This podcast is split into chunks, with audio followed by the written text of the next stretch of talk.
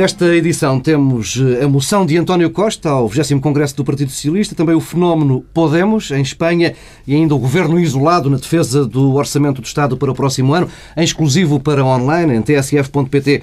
Pedro Marcos Lopes fala hum, do caso das expulsões de juízes e magistrados em Timor-Leste e Pedro Dom e Silva dos 700 requalificados na Segurança Social.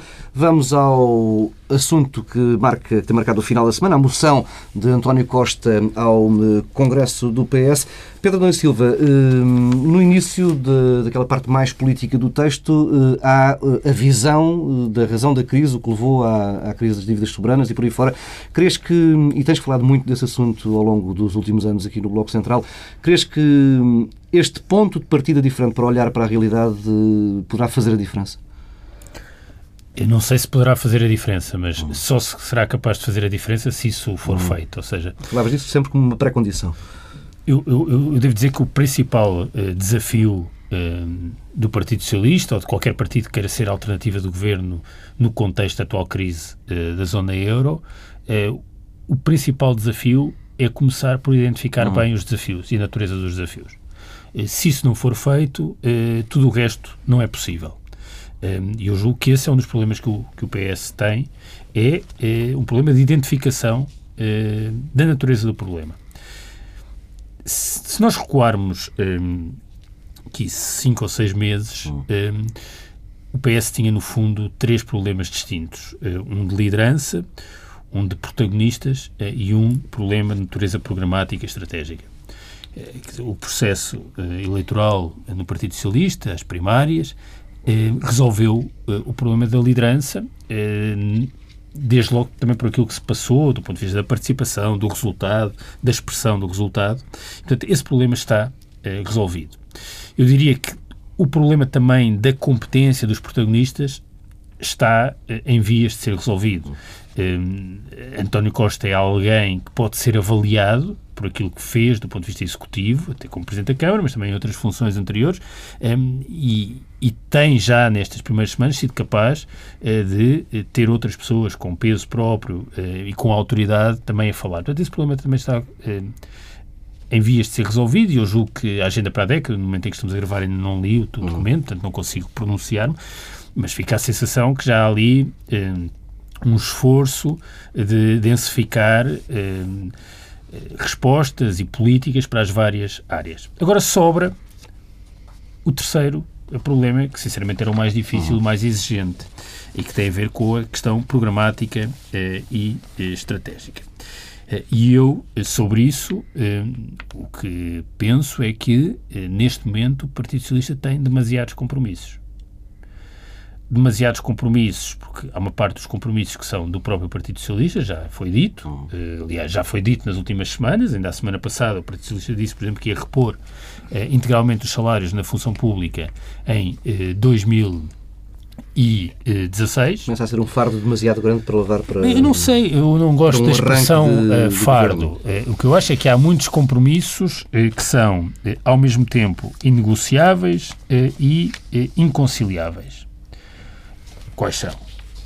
Temos de baixar o déficit e o déficit estrutural, repor salários da função pública, cumprir o tratado orçamental, mantermos no euro, garantir a sustentabilidade financeira do Estado Social, Baixar promover o, o investimento, eh, pagar a dívida.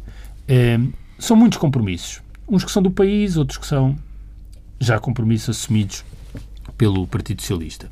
Eh, e eu, o que me parece é que em algum momento vai ser necessário introduzir um, uma ruptura em alguns destes compromissos. Hum. Sob pena de defraudar expectativas. Era bom que isso fosse feito o quanto antes.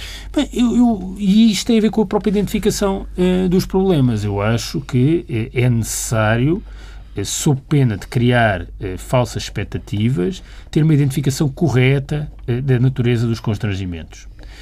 Acho que, por exemplo, daquilo que eu percebi, eh, há um exercício já que está eh, a ser, a ser feito, eh, que é a questão do próprio cenário macroeconómico. Isso é um dos elementos da ruptura.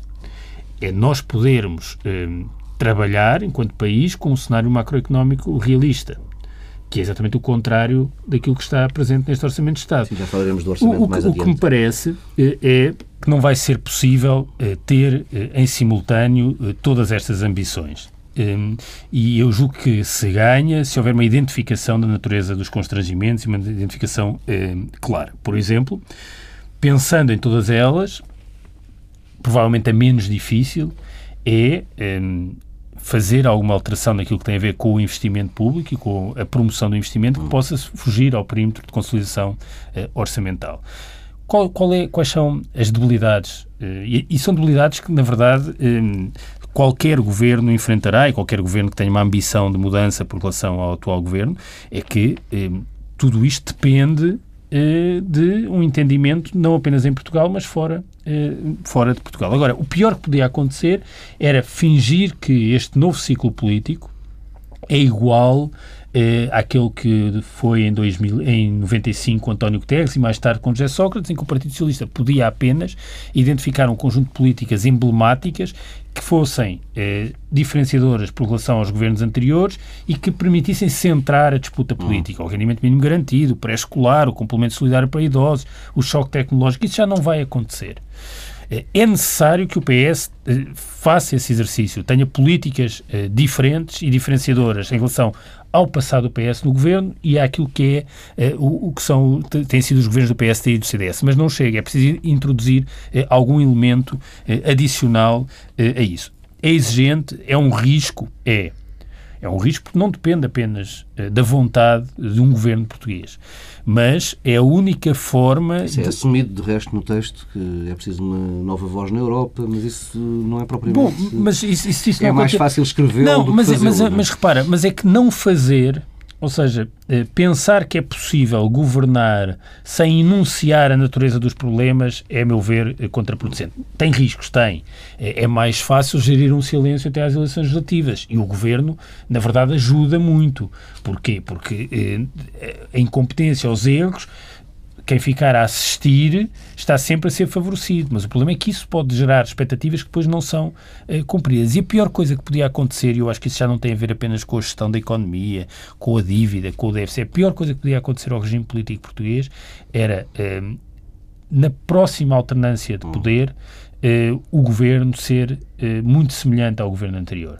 Nós aí teremos certamente um problema de impotência eh, do regime Já democrático. Desse, desse assunto a propósito do Podemos em Mas, Espanha. Pois, porque a questão, que esse, a, a, questão, a questão é essa, e é evidente que há aqui alguns elementos que facilitam a afirmação a política de António Costa, mas eu parece-me que é preferível enunciar eh, os constrangimentos à governação agora à cabeça. Vamos deixar o Pedro Marcos Lopes falar, que ele não está de folga. Hum, Pedro, vês também riscos neste, neste texto? Uh, há aqui uma agenda demasiado pesada que pode Bom, gerar frustrações. Eu, como eu não disse que havia, desculpa, eu não disse que havia riscos neste texto. Eu Sim. vejo riscos é na ideia de que é possível ter uma alternativa política Sim. com base em políticas apenas e não enunciar e não ser muito claro que há aqui uns constrangimentos pesados Sim. que têm de ser identificados e geridos. É uma coisa diferente. Eu tenho que dizer, em primeiro lugar, que eu não li o texto todo, li uh, aquilo que saiu na imprensa, os, os, os principais destaques que foram dados tanto à moção como à agenda para a década e, portanto, quero que isso fique absolutamente claro. Alguma preguiça da tua parte? não, preguiçoso e patético. Não é o caso, porque tentei ler, tentei ler, tentei ler com alguma atenção esses destaques. Bom, é, é, seria um risco e seria quase desrespeitoso, e isso sim preguiçoso e patético, eu pegar naquilo que li deste programa e que não me agradou, eh, por eh, generalizações, por, eh, porque vejo aqui aquelas coisas que se vêem em todos os programas, em todas as agendas, generalizações brutais, coisas que não querem dizer rigorosamente nada, podia dar os exemplos, quer dizer, eh, vamos reforçar o Serviço Nacional de Saúde, ou vamos criar políticas públicas Sim, para melhorar o emprego dos jovens. Que estão em todos os programas estão em sempre, desde Estão em sempre. Há, de facto, coisas concretas, eh, precisas, como eliminar a sobretaxa, como, uh, como penalizar com a TSU o trabalho precário. Há um conjunto de propostas fixas, rígidas, uh, bem definidas, portanto, é aquilo que se quer, mas eu não posso fazer uma leitura sequer ideológica ou política em termos globais disto, Agora, sei quais são os desafios, eu penso saber quais são os desafios de António Costa e os desafios do Partido Socialista. Eh, são, evidentemente, muito, muito, muito elevados. Ou seja, eh, tudo o que se vai passar a partir da a expectativa que foi criada em relação a António Costa e a perspectiva que ele foi dando eh, atira a fasquia de António Costa para um nível muito elevado. É evidente que ele teve algum cuidado, como Pedro Dom Silva aqui também já falou, de dizer que há constrangimentos externos, que há problemas que se levantam que, que não estão ao nosso alcance, que há metas que, são, que não são negociáveis, mas atenção, porque foram ditas coisas muito mais além disso, não é? Eh, que se ia ter uma voz na Europa, que ia haver uma diferença, uma diferença de motivações e de caminhos, e, portanto, eh, eh, essa expectativa tem sempre um problema. É que depois é preciso cumpri-la. O que António Costa pode fazer é, eh, enfim, aquilo que toda a gente espera que ele faça, que é fingir-se morto até às eleições.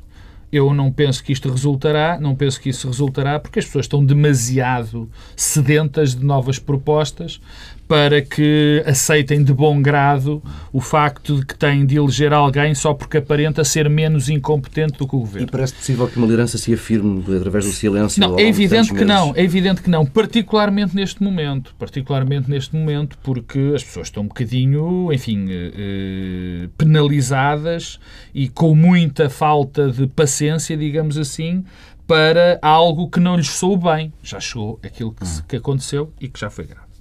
Mas deixa-me isto, deixa-me pegar neste, neste, neste assunto uh, e, e, mais, antes, antes de pegar no assunto de outra forma, há algo que eu queria, que eu queria dizer. Notou-se, vamos ver o texto, se é um texto, enfim, bem elaborado e com, e com boas propostas, mas eu tenho que dizer que desde que António Costa, uh, enfim, é de facto o líder do Partido Socialista, as coisas não me parece que tenham corrido bem não parece que tenham corrido bem por várias coisas que aconteceram. Foi esta questão que eu volto a dizer, já que disse não estou suficientemente preparado para dizer que quem tem razão é Miguel Poiás Maduro ou António Costa, mas há uma coisa que eu sei politicamente, não é? É que o líder do PS, o, o futuro provável primeiro-ministro ou candidato a primeiro-ministro, não compra uma guerra com uma pessoa de segundo plano, compra guerras com o primeiro-ministro. Depois foi uma certa confusão do, do, do de António Costa e, de, e, de, e de agora dos novos rostos, de rostos da liderança socialista sobre a questão da reestruturação da dívida. Houve ali coisas ditas e não ditas, não houve uma afirmação clara. Eu lembro-me que o líder é, parlamentar... Há muita coisa dita para trás. É verdade, exato, por causa disso. Não é fácil por exatamente, isso. exatamente por causa disso. E em terceiro, enfim, desembocou também naquilo que foi o, o, debate sobre o orçamento, onde o Partido Socialista, eu já o que disse, mas acho que me pareceu... Reagir em vez de, teve a reagir em vez de, de agir. Mas deixa-me voltar, e, e eu acho que isto para mim é mais significativo, que tem a ver com o seguinte. Este governo que pautou assim, a, sua, a sua atividade, ou tem pautado e continua a pautar por aquilo que, me, que eu já aqui referi N vezes, tem sido uma profunda incompetência, deixa, deixa duas coisas muito, muito, muito complicadas e como herança, não só para o Partido Social Democrata, mas para o próprio sistema político. Que foi que é a questão das reformas e a questão, da, e a questão do, do enquadramento político-ideológico do país. A primeira das reformas, também já aqui o falei, é que destruiu completamente o conceito de reformas estruturais porque de facto se venderam reformas estruturais coisas que não são reformas estruturais. Nós chegamos ao fim deste mandato e dizem-nos que foram feitas reformas estruturais e eu, desculpem, mas eu não vejo nenhuma reforma Era um conceito que já não tinha grande imagem em Portugal. Não, já não tinha grande imagem e é grave que o tenha, porque agora, sempre que qualquer pessoa fala de reforma, como diz o outro, alguém, não quero citar o outro, mas alguém vai suspeitar. E, portanto, quando alguém falar de reforma, as pessoas vão achar que é para fazer despedimentos sem qualquer tipo de critério. Quando alguém se falar de reforma, vai-se pensar que é não, não conseguir colocar os professores. Quando alguém falar de reforma, vai-se dizer que é uma reestruturação da legislação laboral mal feita. Portanto, isso foi uma herança terrível. A segunda, e tem a ver mais com o enquadramento político, tem a ver com o facto de que o Partido Social Democrata, eh, o governo que está em, em funções, e portanto tem que se dizer que é o Partido Social Democrata, porque é o partido que o apoia, conseguiu, através da sua ação, destruir durante bastante tempo qualquer imagem de, de uma nova possibilidade de, de, governar de outra maneira que não seja pendurada muito no Estado. Quer dizer, para ser simples, a imagem de que é possível fazer uma reforma, entre aspas, liberal, com todas as aspas do mundo, eh, eh, de uma maneira eh, competente e de uma maneira séria. Quer dizer, por exemplo, que se consegue fazer liberalizar ou libertar mais a economia sem deixar que a EDP ou a REN sejam nacionalizadas por um Estado estrangeiro. Quer dizer, que se consegue eh, fazer uma liberalização da economia sem criar desemprego estrutural, que se consegue fazer, dar mais liberdade e, ter um aspecto mais liberal dentro do, da nossa economia sem, sem criar uma maior dose de imigração, sem maior, a maior crise de imigração deste país de jovens para fora. Quer dizer, o que eu, que sempre disse que isto não era liberal coisa nenhuma, que isto era um liberalismo de badana, que era uma tentativa de libertar o, o, a economia das, de algumas constrangimentos que ainda existem do Estado, muitos constrangimentos. O que isto, o que esta governação veio fazer foi, foi que, que haja quase um unanimismo em redor do que vai ser uma agenda do Partido Socialista e que me parece clara que é a agenda normal do Partido Socialista, que deixa de ter uma alternativa que era preciso construir do lado, se quiseres, direito. Não, deixa-me eh, clarificar algumas coisas e também responder algumas das coisas que o Pedro Marcos Lopes disse. Eh, a primeira tem a ver com o constrangimento. Há um constrangimento imediato e que está para além da dimensão europeia, que é nós vamos precisar eh, de um retificativo sério em 2015. Portanto, o governo que sair das eleições, a primeira coisa que vai ter de fazer é um retificativo. E é um retificativo para baixar bastante o déficit, mesmo que a União Europeia conceda uma margem hum. eh, superior aos 3% eh, para déficit 2015. Dás como certo que o próximo governo vai começar com medidas de austeridade? É esse, repara, é essa a natureza do problema. É que eu não sei se o país aguenta outra vez um governo que chega e que a primeira coisa que vai ter de fazer é corrigir um déficit que foi deixado Sendo pelo que a solução anterior. que propões para isso é que António Costa o, vá fazendo avisos ao longo da campanha e que deixe claro que vai ter de fazer isso? Tu estás a chamar avisos, que o aviso é uma boa forma de traduzir Sim. numa coisa prática, mas é exatamente, não vale a pena ocultar a natureza dos problemas agora. Eh, e eh, o próximo governo vai precisar de fazer um retificativo em outubro ou novembro e logo a seguir tem de preparar o orçamento para 2016, onde vai ter de baixar, isto cumprindo aquilo que são os compromissos de Portugal, vai ter de baixar novamente o déficit e repor os salários dos funcionários públicos. Que a partir de hoje sabemos que vai ter ser mesmo um, um orçamento uh, novo porque foi abaixo a hipótese de haver eleições antecipadas. Sim, exato. Ou seja, vai ser um retificativo uh, e uh, um novo orçamento. Essa é a natureza do constrangimento. Segundo constrangimento muito importante, eu não desvalorizo nada a possibilidade real de eh, a crise económica, logo a crise política eh, na periferia, na Europa do Sul, ser mantida pela Europa enlumbrando. Ou seja, há aqui uma capacidade de isto se ir perpetuando assim. Isso tem um efeito destrutivo sobre quem quer que seja que vá eh, para eh, Primeiro-Ministro. Novas propostas. Eu com isto não estou a dizer que não haja elementos de diferenciação muito importantes em relação eh, à atual maioria da parte eh, de António Costa. Bem pelo contrário. Eh, este texto, aliás, na sequência daquilo que já tinha sido a, a moção eh, das primárias, é muito claro. Dizer, há, e há coisas que por si só fazem muita diferença. Eh, o papel eh, do Estado como promotor do investimento, eh, o fim da desconfiança em relação a tudo o que é o papel eh, do público, eh, dos funcionários públicos, das responsabilidades sociais do Estado como tendo um efeito positivo, não apenas do ponto de vista da regulação eh, e da solidariedade, mas até do ponto de vista também eh, da recuperação económica. Tudo isso faz uma enorme diferença. Isso é bom que fique claro. Eh, é isso também que está. Eh, o Pedro dava alguns exemplos eh, daquilo que é o resumo eh, da agenda para a década agora mesmo. Ah, não, quero, não quero que passe a ideia sequer que seja resumo. Não, não, do resumo que vem, que vem no jornal. E eu acho que esses elementos já são em si muito diferenciadores. E tendo em conta aquilo que foi o afastamento do governo em relação a algum consenso que havia na sociedade entre partidos portugueses em relação a uma série de aspectos, isso faz muita diferença. Como faz diferença a interpretação que é feita da ação da Europa no, nos últimos anos. Faz muita diferença. E lá está, isso tem a ver com a interpretação da natureza da crise. Eu digo é que isso é necessário, mas é também preciso eh, ser mais. Eh, arriscar mais. Ser mais ambicioso. Eh, porque senão vão existir problemas eh, sérios. Não vai ser suficiente. As coisas são de facto muito complicadas eh, e, e, eu julgo que é preciso um esforço e um colocar a ênfase naquilo que tem a ver com as questões da consolidação orçamental, da dívida, o déficit, o cenário macroeconómico. Julgo que aí também há muito por onde se pode progredir. E repara, e aqui é, um, é uma questão de onde é que se põe o acento tónico eu acho que é vantajoso colocar o acento tónico nestas matérias.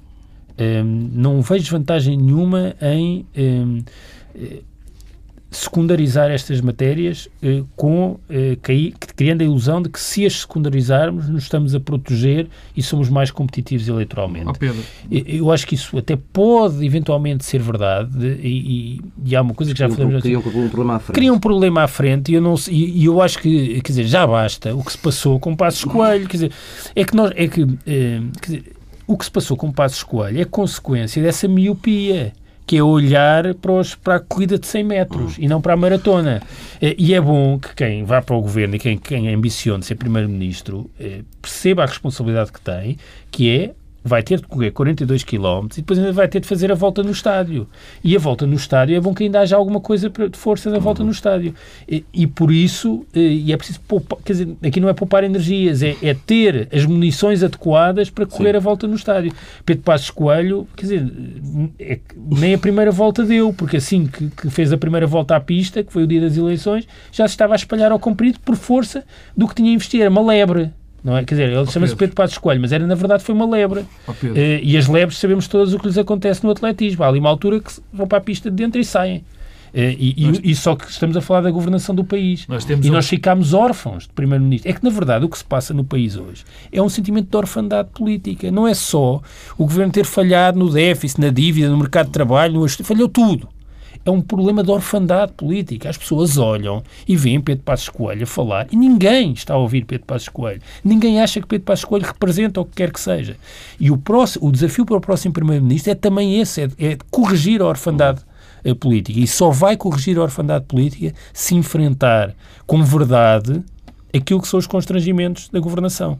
E, portanto, eu digo, é muito importante ter esta agenda para a década, enunciar todas estas políticas, mostrar que há competência técnica nas várias áreas da governação. Tudo isso é muito importante e faz muita diferença.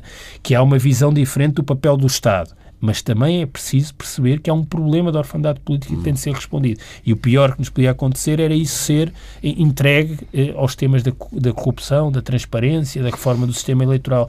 Já, já nos bastou também António José Seguro nessa Bom, matéria. Não, isto tem um Pedro acaba de dizer pode ser dito, obviamente, pelo Pedro eh, ou por, por, outro, por outra pessoa qualquer que faça o que eu e o Pedro fazemos, mas não pode ser, na minha opinião, dito por António Costa.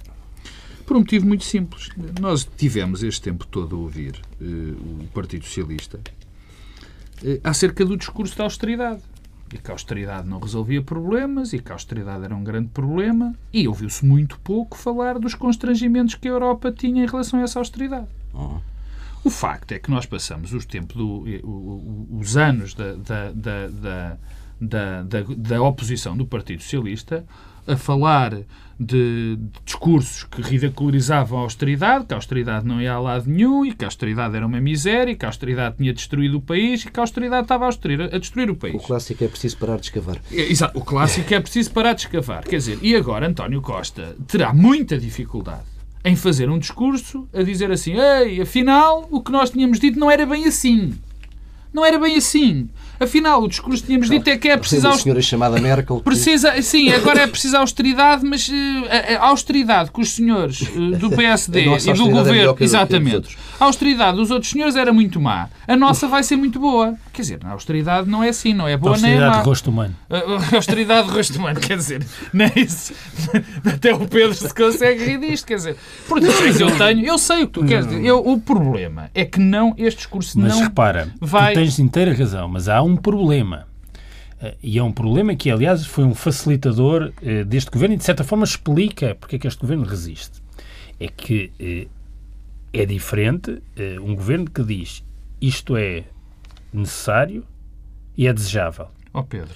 Outra coisa é, por exemplo, Pedro. foi acontecendo na Alemanha, ou na Alemanha, peço desculpa, na Irlanda, ou até em Itália, Pedro. de governos que se batem contra Oh, Pedro Adão Silva, desculpa. Isso não é, quer dizer, isso também é, é a margem de manobra que para a política. Entendo, não, não, não, entendo não perfeitamente não, o discurso. Vejo, é entendo é perfeitamente o discurso e deixa-me puxar um bocadinho a brasa da minha sardinha dizendo que eu sempre achei que o grande erro do, do governo, e, e foi um dos grandes erros políticos, que não foi propriamente um erro político, foi um erro político na, nos, nas consequências, mas não foi um erro político na declaração, ou seja, o governo quis mesmo esta austeridade e quis ir além da Troika. Portanto, isso que fique claro. Não, o, mas, diga, o grande erro político deste governo, a ter de escolher um, foi a estratégia orçamental para 2012. É verdade. Foi o pecado original. É verdade, é verdade. Mas e, portanto, isso mostra que há diferença. Aquilo foi mesmo um erro. Oh, e foi um erro que se pagou Pedro, nos anos seguintes. Bem. Pedro, de resto, pelo Ministro das Finanças. Das Finanças, pelo, pelo Vítor Gaspar. Mas a questão é um bocadinho diferente. Isso aí já discordo.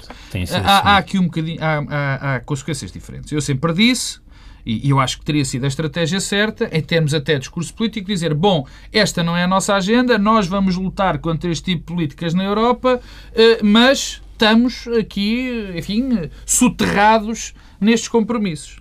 O problema é que se António Costa e se o Partido Socialista tivesse tido esse discurso, é que nem este discurso o Partido Socialista teve. Nunca teve. O discurso do Partido Socialista foi o discurso que a austeridade não, não, não, não pegava. E foi este, não foi outro. E agora António Costa terá muitas dificuldades em voltar atrás no discurso e mais. E vai ter, vai ter que responder e vai ter que dar opções àquilo que o governo fez e que ele dizia que estava mal e que provavelmente vai ter de, de fazer as mesmas temos coisas. Temos 10 minutos de tempo que nos sobra no programa e temos eh, dois assuntos, eh, dois assuntos e meio. Eh, um deles já foi semi-introduzido aqui pelo Pedro Marcos Lopes, a entrevista do Presidente da República ao Expresso, onde bate com algum estrondo a porta e fecha a hipótese de eleições antecipadas, dizendo que ou há uma crise política ou há alteração da lei, ou então as eleições serão entre 14 de setembro e 14 de outubro. Pedro Adão Silva, a questão aqui é o que é que é melhor para António Costa? É eleições eleições só nessa altura, daqui a quase um ano, ou haver uma antecipação? O que, o, o que é que é melhor em que sentido?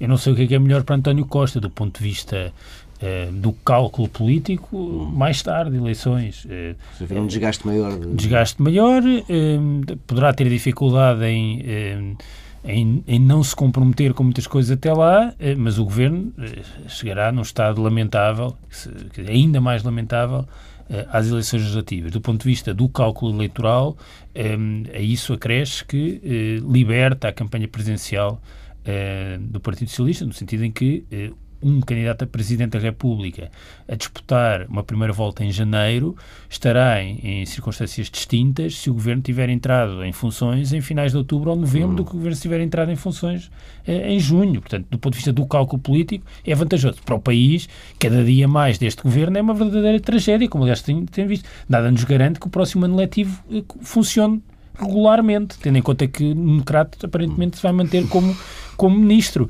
E há outras coisas que me preocupam muito, quer dizer, que é, é temas como a nomeação do novo governador do Banco de Portugal. É, eu acho que este governo já está moribundo e não tem condições para fazer o que quer que seja com o que acontece a quem está moribundo. É que a certa altura está tudo a tentar salvar a pele. Digamos, e, portanto, eh... digamos que na nomeação do, do, do, governador do Banco de Portugal era difícil fazer pior do que fizeram os anteriores governos. Portanto, por aí, qualquer coisa será melhor. Aliás, este governador já foi nomeado por um governo moribundo. Hum. Já, claro, e daí, e daí ser este governador. Era, exatamente, era, era difícil ser pior. Mas por aí, oh, meu Deus. Pedro, a questão das eleições. Não, a questão das eleições, para mim, acho que é mau para toda a gente. Acho que é mau para o sistema político, acho que é mau para a democracia, não por o governo ficar mais três ou quatro meses, mas porque vai ser muito complicado gerir uh, O que é que move, ou melhor, o que é que não move, Cavaco?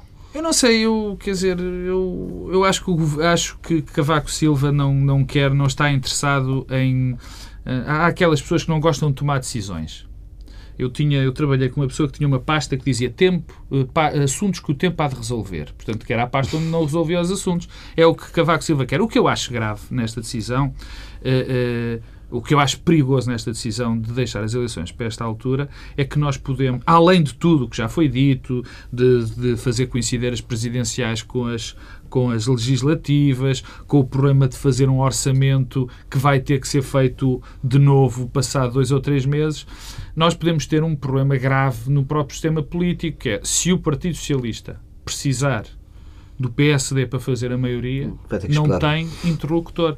Não tem interlocutor. E isso é gravíssimo, não só para a governação, como para o Partido Social Democrata. Porque nós podemos ter uma circunstância tão grave que eh, eh, o Partido Social Democrata vai estar quatro meses pelo menos, pelo menos, à procura de um líder. Para a procura de Vamos alguém, não é de um líder. É de alguém que possa falar com, com quem ganhar as eleições. Vamos, se for o caso disso. Atenção, se for o Partido Socialista a ganhar as eleições. Vamos uh, avançando e o, o Pedro Silva, uh, Adão Silva já aflorou aqui o assunto quando falávamos do difícil equilíbrio que António Costa vai ter de fazer até, até, até às eleições. Uh, Espanha acordou esta semana para uma espécie de terremoto político com o Podemos a liderar sondagens. Hum, bem sabemos que os últimos meses em Espanha têm sido dominados por eh, questões à volta de, de casos de corrupção que envolvem quer o PSOE, quer o Partido Popular, mas eh, as razões desta liderança do Podemos são bastante mais vastas. Pedro Nunes Silva. Eu acho que são de uma natureza diferente até. Há um indicador é, muito impressivo. em 2008, das eleições legislativas em Espanha, o PP e o PSOE juntos tinham 83% dos votos. Uh, hoje o PP e o PSOE, cada um tem 20 e poucos por cento, o mesmo intenção de voto que tem o Podemos. Que Os foi, perderam metade da, da influência. É, que é basicamente o mesmo que tem o Podemos, um, uma formação que tem oito meses. Um, e, e, isto, repara, não está a acontecer apenas em Espanha, nem estamos a ser acordados pelo resultado do Podemos. Isto já aconteceu na Grécia, aconteceu em Itália, em França com a consolidação da Frente Nacional, em Espanha. Portanto, há aqui uma tendência eh, que vai para além de um país eh, e que, a meu ver, nos deve deixar eh, bastante alerta. E o que, é que, o que, é que acontece perante este cenário? Acontece uma coisa que, aliás, é um discurso que tem feito caminho em Portugal. Há duas causas para esta falência do bipartidarismo e a queda abrupta dos partidos da consolidação democrática. E quais são as causas? Os partidos do poder colonizaram o interesse comum, eh, serviram-se do interesse comum eh, e temos um sistema político capturado pela corrupção. A isto acresce, segunda causa, há aqui uma, um problema moral, comportamental dos povos do Sul que não se governam nem se deixam governar. Como é que isto se resolve? Ouvimos isso ainda esta semana há sempre alguém em Portugal que também preenche esse espaço. E, portanto, isto, isto quer dizer, não é uma coisa paroquial no sentido que as, as causas não podem estar apenas em Portugal, é uma coisa mais genérica. O que, é que... Semana foi pródiga em disponibilidades para entradas. Exatamente. No... E, e, a disponibilidade, o que, é que, o que é que diz? Diz duas coisas. Regeneração moral dos povos e políticos impolutos hum. e competentes. Isto tem uma vantagem histórica também nos países da Europa do Sul. É que em toda a Europa do Sul nós sabemos como é que este discurso regenerador começa, como é que acaba. para onde nos leva e também como é que acaba. Exatamente. Que é regeneração moral e com, do lado comportamental dos povos e dos políticos. Portanto, sabemos bem o que é que isto nos diz. O que é que eu acho que é a causa uh, disto. E o que explica ou Podemos é uma coisa completamente diferente. Uh, há um livro, um, a meu ver, notável e que eu aconselho vivamente a leitura de um, um, um, cientista político espanhol sobre a crise em Espanha, o Ignácio Sánchez Cuenca, que se chama A Impotência Democrática. E, e, não só é uma leitura muito interessante da crise e que conjuga a dimensão financeira, económica e da crise da zona euro com a dimensão política, mas naquilo que é a dimensão política da crise, ele chama a atenção para uma coisa uh, diferente. Quando os governos que têm a legitimidade do voto, o princípio do autogoverno, que é a base das democracias e das repúblicas e das democracias liberais, quando o princípio do autogoverno é colocado em causa, e é isso que acontece na Europa do Sul, repara, nós votamos, mas depois não decidimos, no sentido que não é o soberano a decidir. As decisões são impostas desde fora. Quando isso acontece, os políticos, o primeiro-ministro português eh, a seguir às eleições, não tem margem de manobra para fazer política Ora, quando os políticos deixam de fazer política, passam a ser avaliados não por aquilo que é a sua diferença programática e política, mas pelas suas capacidades de gestão, são ou não competentes.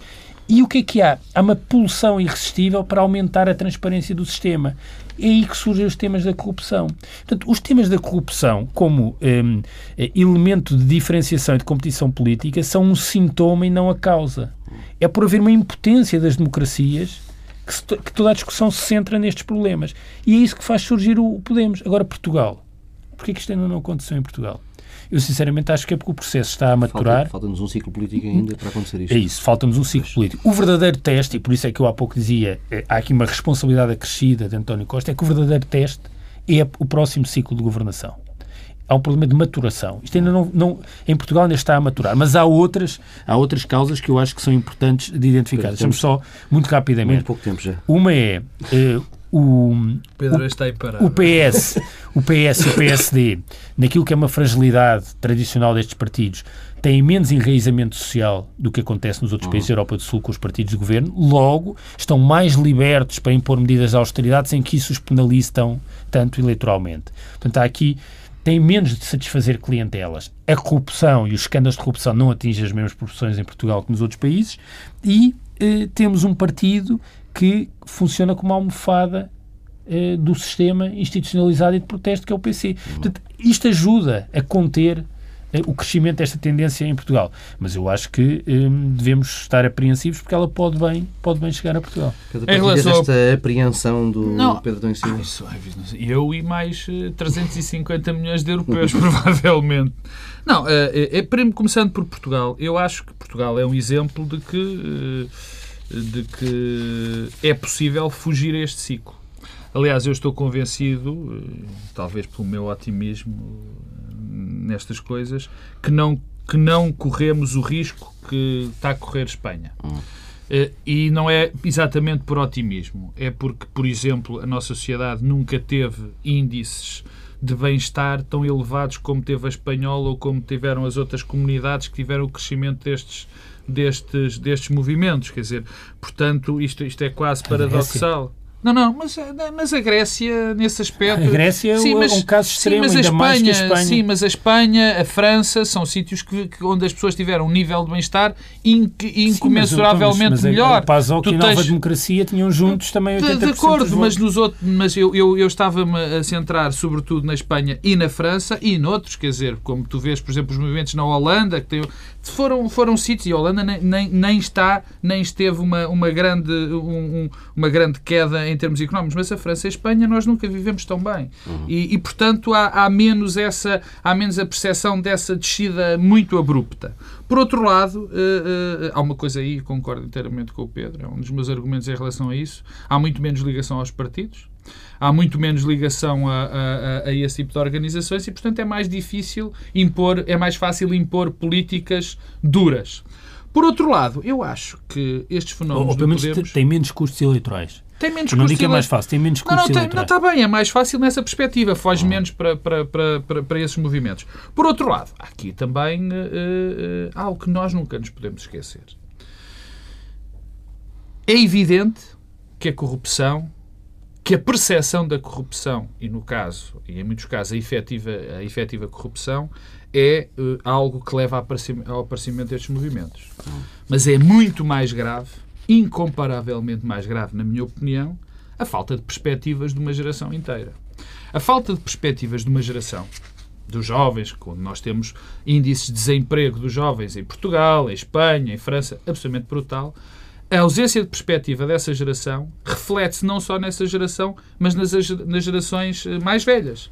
E isto causa um desespero perante as soluções políticas que existem. Principalmente quando as pessoas acham que votar não faz diferença, porque, em última claro, análise, claro, o governo está claro, condenado a fazer coisas que não dependem Portanto, do meu voto. Não, há um esta... progresso, não, não, não, não, é esse. Mas não é só isso, eu, eu acho que é também assim, impotência. Quer dizer, não. eu vou votar para quê se eu percebo todos que os não dias vai dizem acontecer. que o governo não vai fazer. Dizer, é mesmo... E quem decide. Há aqui um problema nós podemos ficar satisfeitos por, entretanto, o BCE ter tido um conjunto de ações que estancaram a crise das dívidas soberanas. Mas há um lado de perplexidade que resulta Ninguém do facto de. Ah, peço desculpa. o BCE não tem legitimidade do voto para fazer escolhas. Eh, e quando nós transferimos as decisões e o soberano passam a ser entidades que não têm o auto, a legitimidade do autogoverno, temos um problema no funcionamento mas, dos regimes. Mas o que eu acho, e, e onde eu queria pôr o acento tónico, é na, na, na, no problema de, do que aconteceu na Europa e na falta de perspectivas da geração. Eu acho que é incomparavelmente mais importante que a questão da corrupção. Eu acho que a corrupção aqui é, vem a reboque, é, não é nem pouco mais ou menos, é, não está nem pouco mais ou menos no epicentro destas é o questões. sintoma. É não um é a sintoma, não da é doença. de todo, claro, não é de todo. É esta sensação de falta de, de, de, de, do que o Pedro chamava de, auto, de autorregulação, esta falta de, de. esta sensação de que não podemos fazer nada, mas é sobretudo a questão da falta de perspectiva. Isto é, não vamos para lado nenhum e, e como diz o outro, que quem, quem meus filhos trata mal também me trata mal a mim, não é? Portanto, esta reflexão nesta geração que não tem futuro também reflete os problemas da E esta edição do Bloco Central também já não tem futuro nenhum, acabou-se-nos o tempo. Hum, encontramos aqui na próxima semana. Em tsf.pt, eh, o Pedro Marcos Lopes vai falar, relembro, de expulsões de juízes e de magistrados do Ministério Público de Timor-Leste e eh, Pedro Adão Silva fala dos 700 requalificados no Instituto da Segurança Social. Não saio daqui sem vos deixar o momento zen da semana. Eu só espero é depois de nós termos resistido à criação de taxas, por exemplo, na área das dormidas, que a administração local, nomeadamente aqui na zona de Lisboa, liderada pelo autarca, que também é candidato a primeiro-ministro, António Costa, quando apresentar o orçamento da Câmara de Lisboa para 2015, tenha o mesmo poder de resistir às tentações que demonstrou o governo, que demonstrou o governo. Vamos ver, vamos ver. Vamos ver, vamos ver. Pedro Marcos Lopes, a expulsão de magistrados do Ministério Público e de juízes de Timor-Leste, o assunto que dominou boa parte da semana. Eu confesso que, e, e também ainda não vi eh, publicado em lado nenhum, o acordo entre o Estado português e o Estado timorense sobre juízes, delegados do Ministério Público e até oficiais de, oficiais de justiça e até oficiais de, de- de segurança pública. Não o conheço. O que eu acho extraordinariamente estranho é que um país soberano tenha juízes emprestados por outro Estado. Acho isto. Eu não conheço nenhuma situação. Quer dizer, portanto, quando acontece uma situação destas, é estar à espera, é pedir para que hajam problemas. Eu não imagino, quer dizer, oh, Paulo Tavares, eu, eu não é por questões de racismo nem de xenofobia, mas eu não queria um juiz alemão ou italiano ou espanhol a julgar problemas portugueses de, de, de- de origem portuguesa, questões civis portuguesas ou criminais portuguesas. Não queria. Aliás, a justiça é o, é o pilar, Soberania. é um pilar de soberania. Há dizer, estados que não têm. Bom, isso é... Quer dizer, eu posso assumir, de facto, o que diz o Pedro. Eu posso assumir que Timor é um Estado absolutamente falhado. Não, não é falhado, não tinha, nasceu- estava a ser não, Não, construído. Pedro, nasceu. então, não, mas há é uma diferente. coisa. Não, não é diferente. O que podes contestar Não, é que já não. passou demasiado Pedro, tempo e ainda lá continua. Paulo, desculpa, não é? não é diferente. Uma coisa é tu ter juízes ou delegados do Ministério Público a formar juízes e delegados do Ministério Público timorenses. Não é a julgar casos de timorenses. São realidades completamente distintas. Tu não pedes emprestado um primeiro-ministro como não pedes emprestado um juiz. Não é assim que funciona. Portanto, se esse acordo foi feito dessa maneira, foi um acordo que estava condenado desde o princípio. Aliás, é absolutamente eh, eh, extraordinário, extraordinário no sentido de que nunca devia ser feito. Agora, também tenho que dizer que todas estas reações da imprensa, e agora vou eu criticar a comunicação social, a dada altura, montou-se. É todas as É semanas. todas as semanas, a dada altura, eu olho para os jornais Mas e ele só faz no recato do online. E, e todas, e, e toda, e todas as semanas. E todas as semanas. E, e eu vi todos os jornais e vi que havia um consenso generalizado. Ou seja, há corrupção por todo lado em Timor e havia estes seres absolutamente iluminados e extraordinários juízes portugueses e ministérios, delegados do Ministério Público portugueses que iam acabar com a corrupção em Timor, esse Estado terrível. E que Portanto, funcionam muito melhor no E que funcionam muito melhor lá do que funcionam cá, a propósito. Mas então via-se os jornais tudo, quer dizer, ninguém punha em dúvida este, esta realidade. Bom, e eu de facto, e, e acabo como começo, eu acho que ninguém em bom juízo poderia imaginar que resultasse uma situação de um juiz espanhol a julgar casos portugueses, como também acho que nenhum português poderia julgar casos em Timor.